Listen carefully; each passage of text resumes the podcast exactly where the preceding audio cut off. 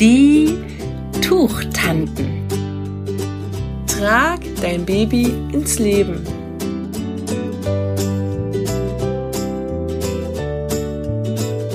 Hallo, ihr Tuchtanten und Tuchonkels.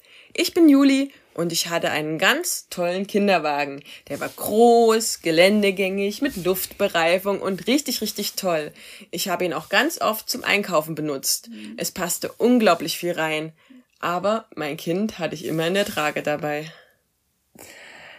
Und ich bin Annemaja und ich hatte einen Kinderwagen, der war wunder, wunderschön aus blauem Samt, ähm, so ein Vintage-Teil. Das hatte ich bei eBay Kleinanzeigen geschossen und ich weiß noch, wie stolz ich war, als ich den aufgebaut habe und da direkt die ersten Bilder mit meinem Murmelchen äh, und diesem Kinderwagen gemacht habe.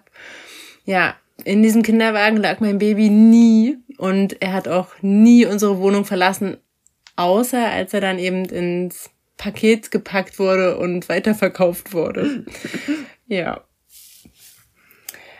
Juli, erzähl mal, warum hast du denn dein Kind nicht in den Kinderwagen gelegt? Also das war eigentlich schon am ersten Tag klar. Mein Kind hat nur geheult, geheult, geheult zu Hause, nur geweint. Und mein Mann hatte sich ein Tragetuch von seiner Kollegin ausgeliehen und da haben wir den Kleinen reingebunden und er hat geschlafen. Wirklich mm. von Stund an oder Sekund an hat er geschlafen mm. und das war immer wiederholbar. Und wir haben es tatsächlich probiert, ihn in diesen Kinderwagen zu legen und mit ihm spazieren zu gehen, da hat er auch nur geweint. Und es war wirklich die einzige Möglichkeit, ihn zu tragen, um ihn zu beruhigen. Und wie war das bei dir? Warum hat euer Kinderwagen nicht dieses Haus verlassen? Ja, das ist total verrückt. Ich dachte halt in dem Moment, als ich schwanger war, das erste, was ich brauche, ähm, ne, bing, bing, bing, Kinderwagen kaufen. Und ähm, weil ich auch so generell auf irgendwie alte Kleider und sowas so stehe, musste das halt so ein Vintage-Ding sein. Das hat schon sehr gut zu mir gepasst. Und dann ist es aber so, das habe ich einfach nicht mitbedacht. Ähm, wir wohnen halt im vierten OG und ähm, es gibt unten gar keine Möglichkeit, den abzustellen. Also da würden wir irgendwie Notausgänge blockieren oder so und ich konnte den ja nicht immer hoch und runter tragen. Das Ding war auch echt zu schwer dafür und deshalb ja, äh, es sind außerdem, das kommt auch noch hinzu, ähm, bei uns einfach sehr schmale Gehwege und die sind auch oft sehr voll, so in Berlin-Neukölln, kann ich ja hier sagen. ähm, ich habe mir einfach das Baby an mich geschnallt und bin wie so ein wie so ein Ninja irgendwie nach links und rechts und ähm, so kam ich durch die Straßen. Und wenn ich mir vorstelle, ich hätte einen Kinderwagen ge gehabt, ich wäre so ausgeflippt, ähm, so frustriert, ich hätte nur alle angeschrien wahrscheinlich, ähm, weil ich nicht weiter und vorwärts komme. Und das muss man auch noch sagen, bei uns ist natürlich auch einfach, man ist mit Baby ja auch abhängig von Öffis. Und also ich habe im Kinderwagen mal eine Nähmaschine äh, in die FS geschlippt, Nein. weil die so schwer war. Stimmt, also dafür, Und dafür ist ja super. Ja. Aber nein, bei uns ist einfach regelmäßig, dass die Fahrstühle da kaputt Fahrstühle, ja, so heißt es, ähm, dass die kaputt sind. Und dann, was machst du denn dann? Also klar, man kann andere Leute fragen, aber man ist halt abhängig von irgendwas. Und ich mag es nicht, wenn man abhängig ist. Ja. Ja, genau. Ja, und bei uns wurde das dann irgendwann ein intensiveres Hobby. Ich habe ähm, Tragemamas eingeladen, Tragetreffs gegründet. Das war mir vorher gar nicht klar, dass es Tragetreffs sind. Im Nachhinein waren es eben dann Tragetreffs.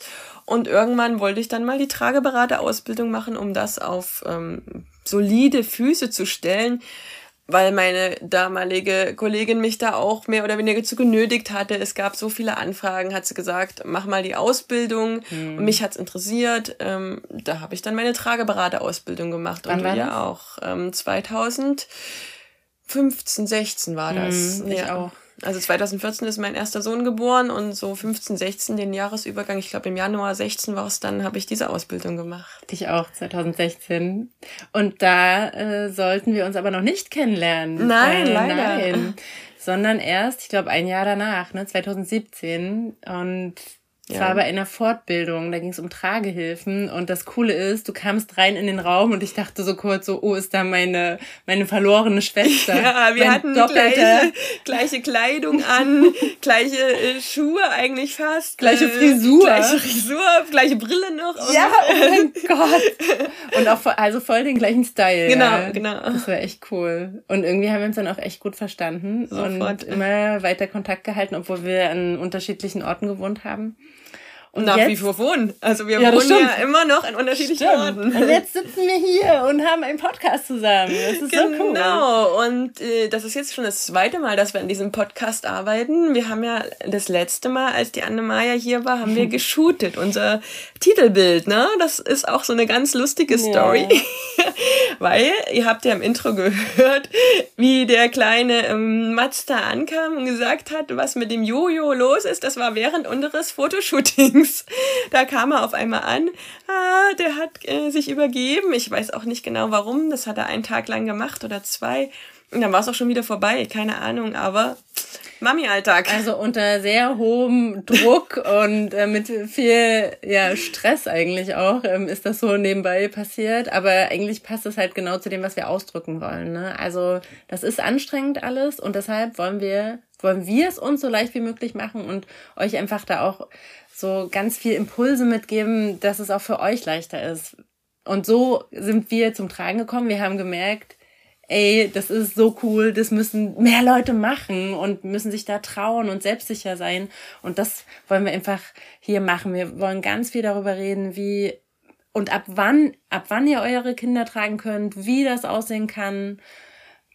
Zum Rückentragen wollen wir was sagen, verschiedene Tragehilfen vorstellen, einfach darüber reden, was das Tragen für uns besonders macht und äh, sicherlich auch für den einen oder anderen, der das zuhört, dann besonders machen wird. Das ist genau. unsere Vorstellung.